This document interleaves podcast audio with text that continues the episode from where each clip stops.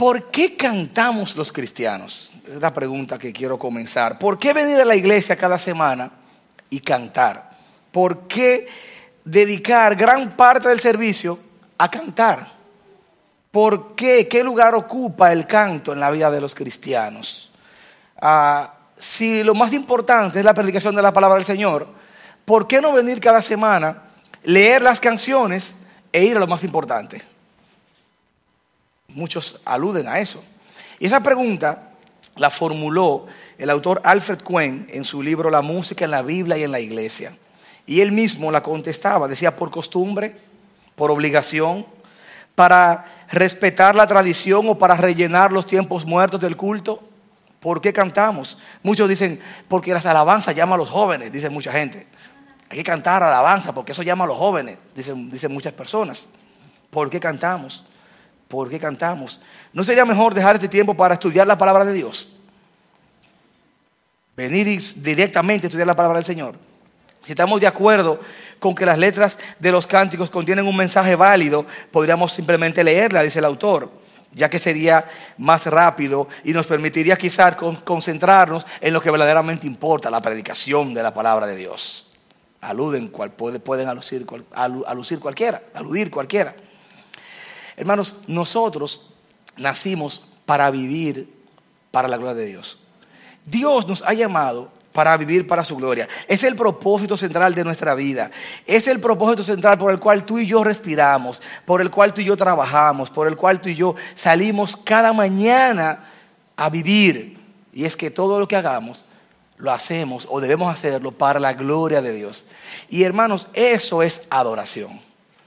Adoración no es más que mi actitud ante las situaciones de la vida, enfrentarla con miras a agradar a Dios.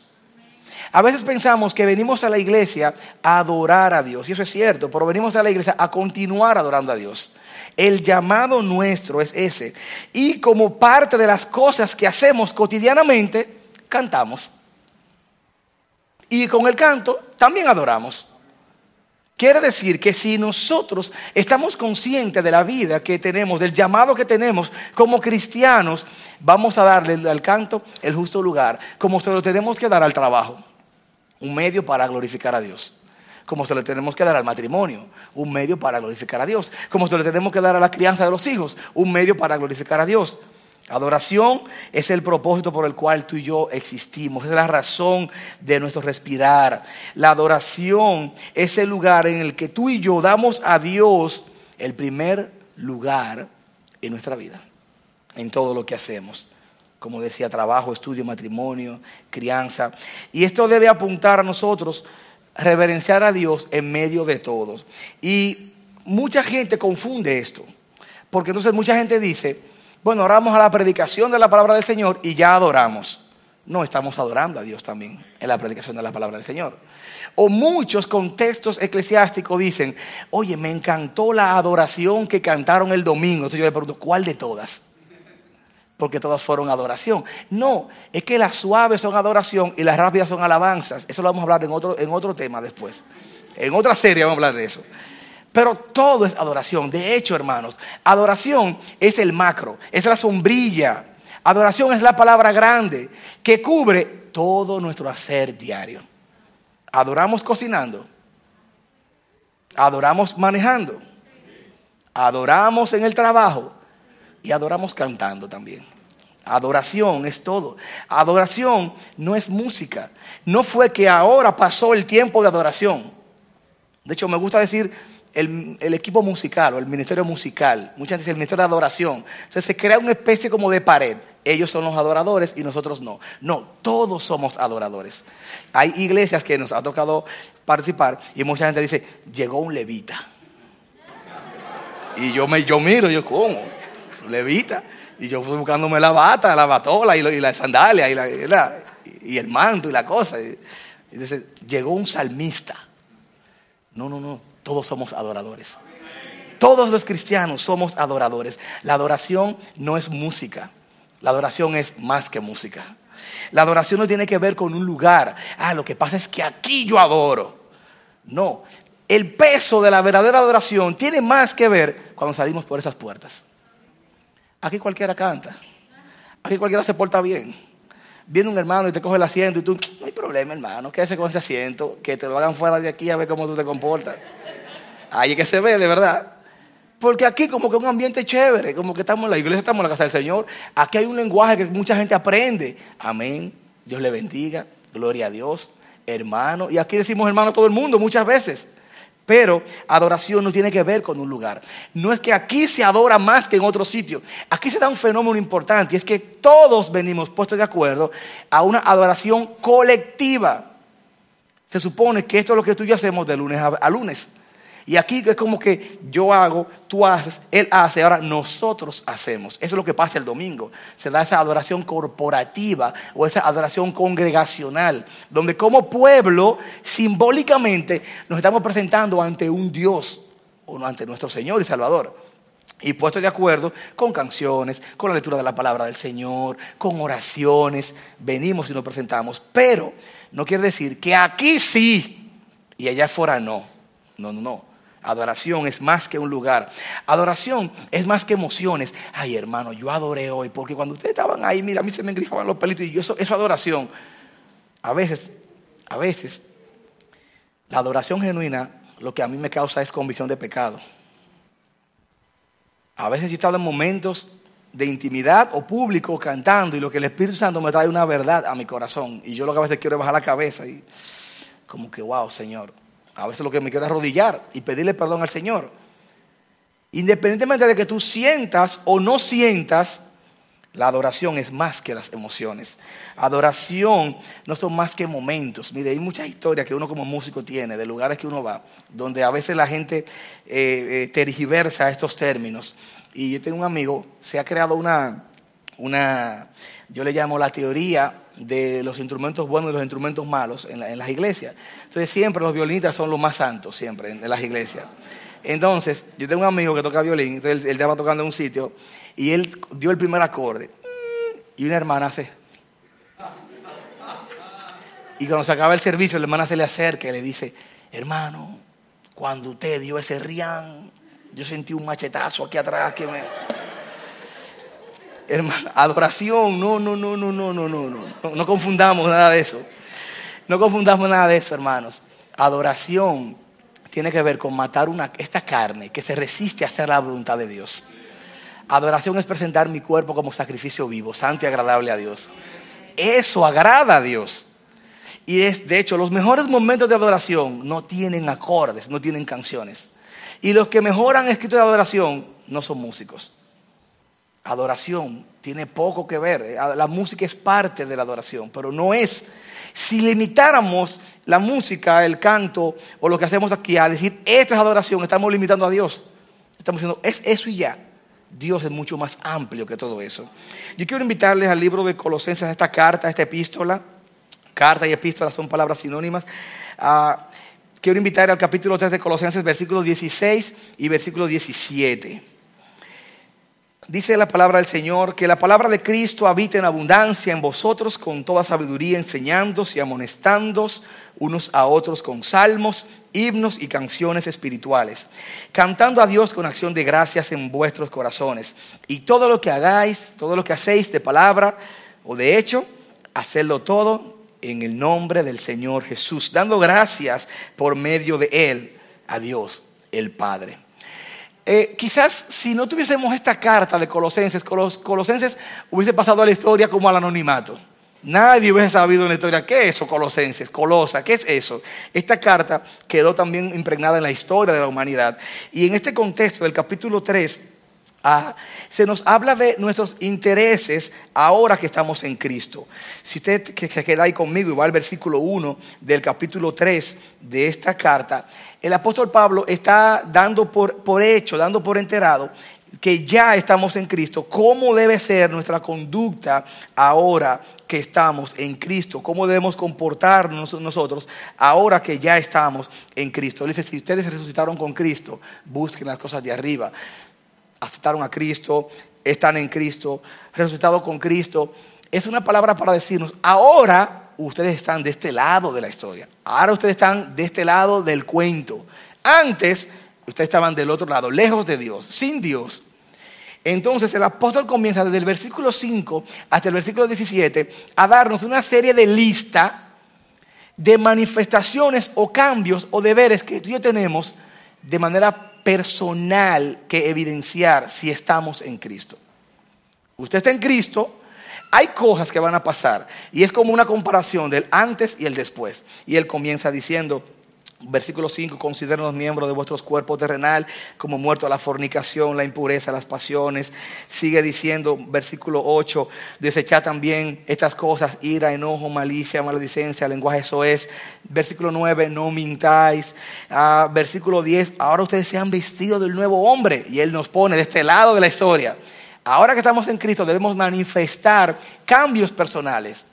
Porque cuando Cristo viene es como una transformación de adentro hacia afuera. De hecho, mucha gente se pone hasta más bonito cuando viene a Cristo. Como que, como que va cambiando. Al dejar ciertos hábitos, el cuerpo manifiesta un cambio físico cuando están en Cristo. Pues también pasa que al estar en Cristo vamos a manifestar cambios en nuestra vida pública. Y desde el versículo 18 hasta el 25 de ese capítulo 3, de ese capítulo 3, él comienza a decir esas manifestaciones públicas que vamos a tener por estar en Cristo casadas o mujeres, maridos, esposos, versículo 19, versículo 20, hijos. Todo eso tiene que ver con nuestra conducta pública. Entonces, fíjense qué hermoso que del versículo 5 hasta el versículo 17 son cambios personales, íntimos. A veces nadie se va a dar cuenta o nadie, nadie va a ver esa lucha que yo tengo personal. Pero del versículo 18 al 25 son cosas públicas. Mucha gente se va a dar cuenta si una esposa no es sujeta. Muchos se van a dar cuenta si un esposo ama, maltrata a su esposa. Muchos se van a dar cuenta si un hijo desobedece a su papá. Y él está diciendo, ahora que ustedes están en Cristo, tanto privado como públicamente, estamos llamados a vivir para la gloria de Dios. De hecho, él le habla en el versículo 21 a los padres, lo que estamos criando. En el versículo 22 a los, a los empleados. Todo eso tiene que ver con la vida pública nuestra. En otras palabras, todo eso es adoración. Lo que pasa en privado, que nadie ve, versus también lo que pasa público que todo el mundo puede ver. Ahora tu vida y mi vida está por un, por un sedazo que es Cristo, que es Cristo. En conclusión, en el versículo 23, por eso él dice, todo lo que hagan, ¿todo de qué? Privado y público. En la intimidad, cuando nadie lo ve, o cuando todo el mundo lo ve, todo háganlo de corazón como para el Señor y no para los hombres. Pero nuestro pasaje en estudio hoy es el versículo 16, es el pasaje que hemos elegido para estudiar hoy. Y como venimos viendo, estamos llamados a ser adoradores en todo lo que hacemos, privado y público. Y digo esto porque a veces en la iglesia asumimos una actitud muy Cristo y muy Dios.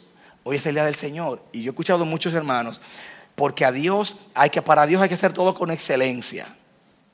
Pero se quedan en el concepto de la iglesia. Llegan tarde al trabajo, son malos esposos, son malos cristianos. Bueno, si es todo, la palabra todo significa la totalidad de mis acciones. Debo hacerla para Dios. Entonces, como estamos llamados a ser adoradores en todo lo que hacemos y en todo y a vivir lo que predicamos, como veíamos en estos versículos del 5 al 17, pues en el versículo 15 de ese capítulo 3, que es la antesala al 16, pues él nos menciona que la paz de Cristo reine en nuestros corazones. En el 16 dice que la palabra de Cristo abunde en nuestros corazones. Como parte de estar en Cristo, como parte de esta nueva vida que tenemos, ahora la palabra de Dios debe abundar en nosotros. Yo no sé si ustedes, cuando no tenían a Cristo, tenían por lo menos conexión con iglesias. En mi caso no. Muchas personas por lo menos no son, no son cristianas, pero por lo menos sus padres van a la iglesia, se crían en un contexto cristiano, escuchando de Dios. En mi caso no era así. Y ahora que estamos en Cristo es como un cambio de programación, es como un cambio de chip, porque ahora la llenura de mi vida la va a determinar un libro, que es la Biblia. Es la Biblia. Y él dice, versículo 15 y versículo 16, que la palabra de Cristo reine en sus corazones, 15, 16, que la palabra de Cristo abunde en sus corazones como parte de la manifestación o, de los cambios que vamos a tener ahora que estamos en Cristo. ¿Y de qué manera? ¿De qué manera va a abundar esa palabra de Cristo? Hay tres cosas que él dice ahí mismo, en el versículo 16. Una, enseñando instruyendo. Dos, amonestando o exhortando, dándonos buenos consejos, es lo que significa. Y tres, aunque ustedes no lo crean, cantando. Oye, ¿qué cosa? Pone el canto como una de las manifestaciones de que la palabra de Cristo mora en nosotros. ¿Y quién iba a pensar en eso? Eh? Uno dice, no, estudiando en el seminario, leyendo buenos libros. Y eso es bueno. Pero ¿quién podía pensar? ¿Por qué? Porque esto va a manifestar, cantar en nosotros, hermanos, va a manifestar devoción a Dios. En otras palabras, si enseñamos, nos instruimos, si nos amonestamos, nos exhortamos, nos damos buenos consejos, debe haber una respuesta. Una respuesta. En otras palabras, la fe cristiana no es, un, no es llenando la cabeza de teoría. Y yo me sé el capítulo 5 completo de tal libro. Y yo me he leído ya la enciclopedia tal. Y yo me leí el último libro. ¿Y en qué se manifiesta eso en nuestra vida? Si no se manifiesta y se ha quedado simplemente en el disco duro, no ha bajado a ponerse, a ponerse en operatividad. En otras palabras, el resultado de la instrucción y del buen consejo en nuestras vidas debe ser manifestarse en devoción a Dios. Si nosotros decimos que estamos llenos de la palabra del Señor, nuestra vida va a ser más devota a Dios. Vamos a tener más presente a Dios en todo lo que hacemos. A la hora de tomar la decisión más pequeña que parezca, ¿qué piensa Dios de eso? ¿Qué piensa el Señor de eso? Ahora bien, muchos de nosotros no nacimos en una familia cristiana, como, como decía hace un momento, y nuestra relación con el canto era casi nula. Estaba vinculado más a los placeres del mundo, ¿eh? Esas canciones que usted le dedicaba a la novia, a la esposa. Usted escuchaba una canción y lo que quería hacer era otras cosas antes. Pero ahora somos hijos de Dios y el canto pasó a ser una parte importante en nuestra relación con Dios. Y yo quiero dar tres aspectos sencillos, puntuales y rápidos de por qué o el lugar que ocupa el canto en la vida del creyente. Y el primer aspecto que quiero destacar es nosotros cantamos y el canto tiene un lugar preponderante en nosotros sencillamente porque la Biblia lo dice. La Biblia lo enseña. El simple hecho de que la Biblia nos mande a hacer algo es más que suficiente para hacerlo. Un llamado a cantar.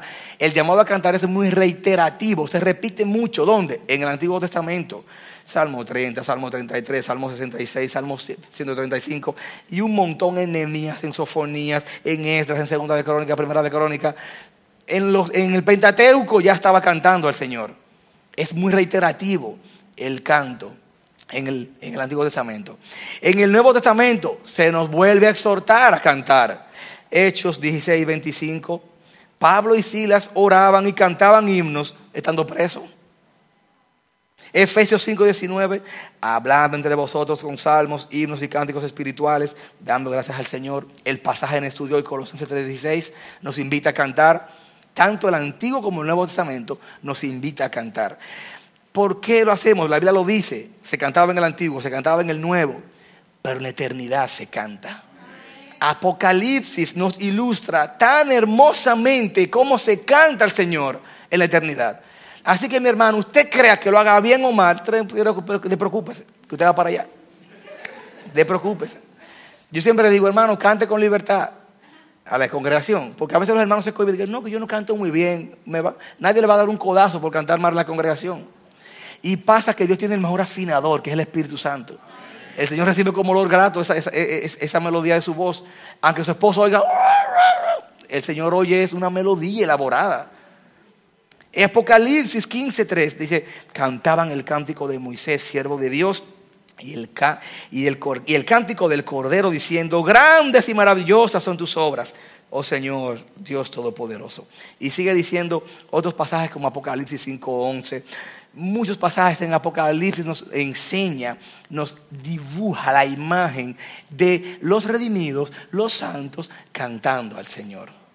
En el Antiguo Testamento se cantaba, en el Nuevo Testamento se cantaba, en Apocalipsis cantaremos. Dios nos dejó todo un libro, todo un compendio de libros para que cantemos.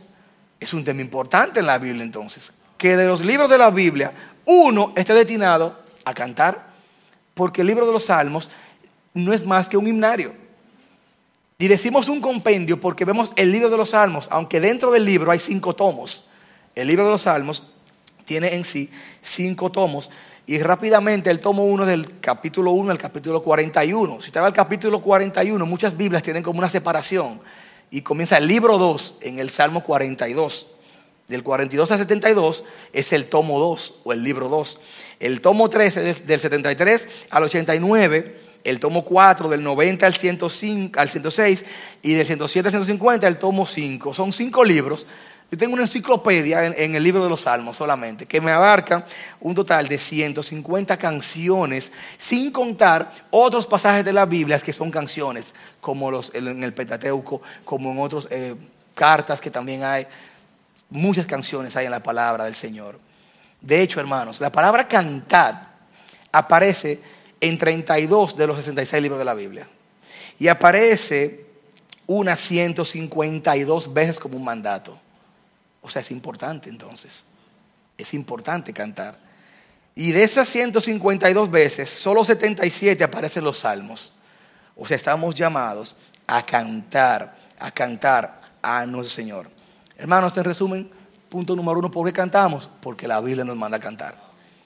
Y si podemos dejar el sermón hasta aquí, ya, ya es suficiente. Pero hay más evidencias de por qué y el lugar que ocupa el canto en la vida del creyente. Hermanos, cantamos y el canto tiene un lugar importante en nuestras vidas porque el canto es una herramienta para nuestra memoria. El canto es una excelente herramienta para nuestra memoria. ¿Recuerdas alguna canción de tu niñez? ¿Eh? Como muchas veces los profesores usaban canciones para enseñarnos cosas. El canto ocupa un lugar importante en nuestra memoria. Los niños memorizan mucho a través de canciones y también los adultos también los adultos. De hecho, es muy probable que una persona que nos visita aquí a la iglesia se lleve algo de las alabanzas por relacionarlo con la música. Oye, cantaron una nueva hoy. Se me olvidó lo que decía, pero era como algo así. Y uno como que conecta. Eso toda la semana me pasa. Hermano, cantaron una, yo, ¿cuál, hermano? Y yo tengo que como que sentarme a leer los labios de, de la gente. Cuando... El canto nos ayuda. El canto cristiano dista mucho de ser un simple y espontáneo estallido de emoción. Al cantar a Dios, nuestro propósito va más allá que sentirnos bien, aunque también lo incluye.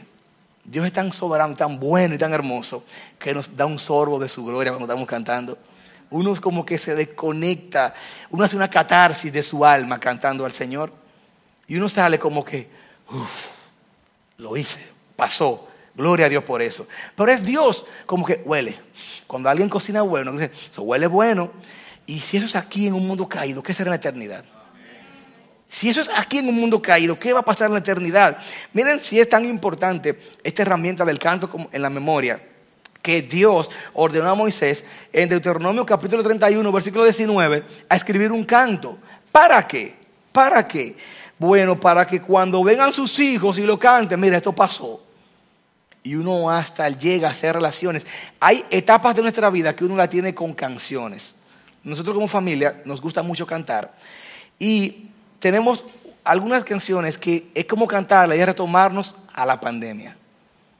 Y es como que volver a ese tiempo de cuarentena absoluta y es como que retomar mi mente y hasta a veces, a veces como que hasta me siento, aquí estamos. Y son canciones que forman mucho significado en esa etapa. Pero igual cuando nació uno de nuestros hijos, o canciones que enseñan a nuestros hijos. Dios también le dijo a Moisés, escribe, escribe. A veces no recordamos la letra, pero la música nos empuja. La música, las melodías nos empujan a recordar verdades. Nos pasó con nuestros hijos hace mucho, uno de los devocionales familiares, que una de las preguntas que decía el devocional era, ah, ¿en, ¿en cuántas personas como podemos ver a Dios o se manifiesta a Dios? Y entonces, yo hago la pregunta, el pastor hace una pregunta en la casa, ¿cuántas personas? Y entonces el varón se queda y dice, Dios en tres personas. Yo, muchacho, pero sorprendido estoy. Y la segunda pregunta decía, ¿cuáles son esas tres personas? Entonces él vuelve y dice, Gloria sea Dios el Padre, gloria al Hijo Salvador, gloria sea Dios Espíritu. Dios el Padre, Dios el Hijo, Dios el Espíritu Santo. Pero, gloria a Dios. Una canción puede traer a nuestra memoria una verdad bíblica, la puede sellar. La puede sellar el canto. El canto también estimula o es una, o es una herramienta para nuestra memoria. Por eso es importante entonces en este punto la letra de lo que cantamos, el contenido de nuestra alabanza. Es importantísimo eso, porque no puede ser que tengamos una iglesia con un púlpito sólido y que los hermanos consuman di que, di que que la semana, di que, di que ron adulterado y cosas así. Eso mata, hermanos. No puede ser. Nuestro canto va de la mano con nuestro conocimiento de la palabra del Señor. Porque con lo que cantamos también estamos aprendiendo.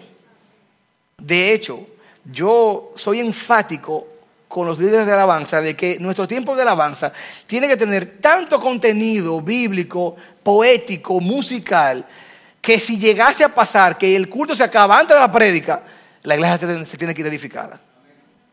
Es como que si no llegamos al sermón, pero oye, esa alabanza me predicaron, fue como que el contenido es importante. De igual manera las alabanzas deben recordarnos la palabra de Dios deben de llenar nuestra boca, nuestra mente y nuestros corazones de la mismísima palabra del Señor. De la mismísima palabra del Señor. A Mateo 12:34 nos recuerda que de lo que esté lleno mi corazón estará llena mi boca. Y por eso nosotros como cristianos tenemos que estar conscientes que escuchamos fuera de la iglesia. Porque a veces entonces el pastor es forzado predicando un buen sermón, los músicos preparando un buen programa de alabanza y los hermanos vienen salen y ponen, ¿qué fue? No funciona. Entonces, usted se da un buen banquete espiritual en la casa del Señor y se va a comer empanada y cosas para la calle después. No, no, no. Tenemos que mantener esa coherencia en el contenido de lo que nosotros cantamos. Romanos 12, nos, Pablo apela al cambio de transformación de nuestra mente para poder evidenciar un cambio de conducta. En otras palabras, muchas veces estamos recibiendo buenos mensajes, Estamos recibiendo buena enseñanza fuera del púlpito en la iglesia, pero quizás hay cosas que, están, que estamos haciendo fuera del, contexto de la iglesia que interfieren, que, como un circuito que choca. Y uno dice, pero óyeme, pero estamos enseñando. Claro, el crecimiento lo da el Espíritu Santo. Pero mi hermano, usted también puede seguir tomando buenas vitaminas, leyendo buenos libros y cantando buenas canciones no solamente es la responsabilidad de aquí del púlpito, que es el timón de la iglesia, es también responsabilidad nuestra seguir alimentándonos sanamente en lo que consumimos y vivimos en un mundo de tanta tecnología, de tantas redes, de tanta información, donde usted solamente pone tal canción y le aparecen de tantas cosas, no una versión, 15 versiones de una misma canción. Entonces, hermanos, cantamos no solamente porque la Biblia lo dice, Cantamos también porque el canto, el canto es una, es una herramienta para nuestra memoria, para nuestra memoria. Y por último, cantamos o el canto tiene un lugar importante en nuestra vida porque a través del canto se nos permite expresar nuestros más nobles sentimientos a Dios. Y la pregunta es, ¿le importa a Dios mis sentimientos? Claro que sí. Le importa tanto que cuando vemos los escritores bíblicos, vemos que Dios usó hombres tal cual eran ellos. Cuando el Señor salvó a Pedro, no le dijo, la personalidad idónea es la de Juan. Si tú no eres como Juan, no te quiero en mi, grupo. A veces uno comete, comete error en los grupos. Fulano, y le da como un elogio público a alguien porque ese es el ejemplo del grupo. Cristo no hizo eso con sus discípulos. Cristo lo eligió tal cual somos. Y yo agradezco al Señor algo en esta iglesia y es que yo me siento que puedo ser yo. Hay lugares que tú llegas que como que tú te sientes obligado a... Tú sabes. Gloria al Señor porque ustedes se nota que son ustedes. Cristo salvó hombres con aparente seguridad, inseguridad como Moisés, hombres flemáticos como Jeremías, hombres coléricos como Pedro, y Dios los usó y ellos expresaron a través de su personalidad su amor, su devoción a Dios. Y con el canto nosotros podemos expresar nuestros más nobles sentimientos a Dios.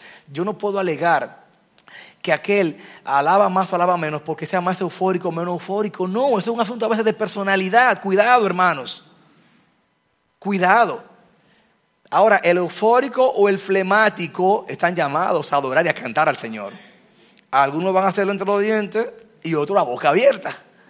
Pero estamos llamados a cantar al Señor. El canto es eso. Los salmistas, los salmos, salmos en el dolor, salmos en el gozo, salmos para amor, para el amor.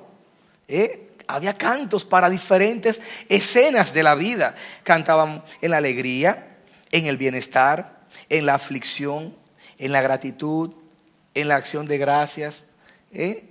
Mostrando confianza.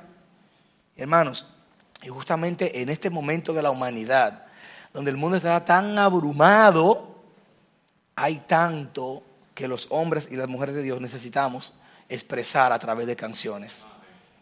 A veces estamos solos, donde solo quedamos Dios y yo. Y en ese momento no hay afinación. En ese momento no hay nadie que me juzgue si lo estoy haciendo bien o mal. Yo simplemente saco lo que hay dentro de mí. Saco lo que hay dentro de mí. Hay ah, una porción de la palabra del Señor que nos recuerda que por nada nos afanemos, sino que nos presentemos, que presentemos todo delante de Dios. Y el mismo Salmo 46, versículo 10 dice, estén quietos delante de Dios. El cantar salmos y porciones de la palabra del Señor puede ser en este momento una excelente vía para expresar nuestros más nobles sentimientos delante de Dios. Si sientes mal, canta al Señor. Si sientes contento, canta al Señor. ¿Tienes motivo para acción de gracias? Canta al Señor. ¿Tienes duda en tu corazón? Canta al Señor, díselo. Son oraciones con melodías. Ponle, ponle un, énfasis, ponle un énfasis a tus palabras. Eso es lo que cantamos. Cantemos solo, hermanos. Cantemos en familia. Cantemos de rodillas. Cantemos caminando. Cantemos manejando. Cantemos conduciendo. Expresemos esto a nuestro Señor. Tres aspectos que vimos sobre ah, el lugar que ocupa el canto en la vida de los cristianos. Uno, porque la Biblia lo dice. La Biblia nos manda a cantar. Número dos, porque el canto es una excelente herramienta para nuestra memoria. Y número tres, porque a través del canto expresamos nuestros más nobles sentimientos a nuestro Señor. Para terminar, hermanos, algunos pensamientos finales. La plenitud de la palabra de Dios tiene como consecuencia el canto, la alabanza y la acción de gracias. Fíjense que cuando el pasaje de Colosenses nos invita a cantar, nos expresa que cantemos con acción de gracias. Un corazón una persona que ha sido salva, una persona que esté consciente de lo que verdaderamente Dios ha hecho en su vida, va a vivir con una acción de gracias constante. A veces nos quejamos mucho. Y teniendo mucho, nos quejamos mucho. Y la queja no es más que falta de acción de gracias, que falta de gratitud. Y cuando cantamos, cuando estamos, cuando vemos alrededor y uno dice, gracias Señor, gracias Padre Celestial, y uno lo dice como con tanta emotividad que parece cantado, que pareciera cantado. Gracias Señor, gracias Padre. Uno le da un énfasis, uno expresa nobles sentimientos. El canto es a la vez una característica de la plenitud del Espíritu y un medio para lograrla. Esto muestra su importancia en nuestra vida espiritual. Un cristiano piadoso, un cristiano que va a cantar. No estoy hablando del canto técnico, Aquí usted, si usted entiende que lo hace mal o bien, eso no es el problema. El tema es cantar. No, si yo canto en el baño de mi casa. No, no, no, no, no, mi hermano. Estamos hablando de que expresemos una alabanza al Señor. Los salmos nos muestran la gran utilidad de la música en la adoración como medio de expresión de nuestras emociones.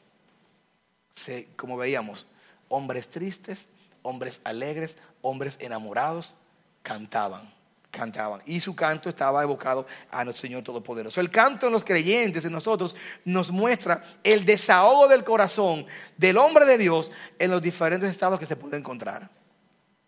¿Todos los días nuestros son iguales? No. Cada día es diferente. A veces me pasa con mi esposa. Digo, cuéntame cómo te fue hoy. Igual, bien. No hubo como que algo, una emoción, una cosa. Siempre el día, uno busca la emoción en el día. No, mira, me caí. Oye, eso es algo emocionante, eso es acción. Oye, pasó tal cosa. Siempre hay algo emocionante en la vida, en el día. Pues a través del cántico podemos expresar, desahogar nuestro corazón en los diferentes estados que nos encontremos. En los diferentes estados que nos encontremos. ¿Cuán, cuán extraño es uno ir a una funeraria y escuchar cientos de cristianos cantando frente a un ataúd? Y en la funeraria de al lado encontrar cientos de personas llorando sin consuelo. Es una escena que me ha tocado muchas veces verla. Me paro, veo las cuatro puertas, escucho canto allá y llanto acá. Y digo, esta es la mía. Esta es la mía. El canto, independientemente del estado en el que nos encontremos, el canto en los creyentes nos va a mostrar la realidad de nuestra vida en nuestras canciones. Uno va a expresar en, nuestros, en, nuestro, en las palabras que estamos diciendo la realidad, escasez, gozo, alegría, lo que sea. El canto en nosotros es un medio para expresar nuestros más nobles sentimientos. Hermanos, que la palabra de Cristo habite en abundancia en nosotros, con toda sabiduría. Instruyéndonos, enseñándonos, dándonos buenos consejos, exhortando y hermanos, cantando al Señor. Padre Celestial, gracias por permitirnos alabarte. Gracias Señor por permitirnos reunirnos aquí para tener tu palabra y para cantar a ti Señor. Y vamos a terminar cantando a ti Señor reconociéndote como el Dios Todopoderoso, pero también usando y poniéndonos en el lugar que tenemos que estar como tus hijos, Señor, con toda reverencia, postrándonos delante de ti, pero reconociendo lo grande que tú eres. Ayúdanos, Señor. Ayuda a mis hermanos, ayúdame a mí, mi familia, a las familias aquí representadas, a que de manera personal, de manera grupal, en sus casas, a nivel colectivo también puedan emitir cánticos que expresen sus más nobles sentimientos delante de ti.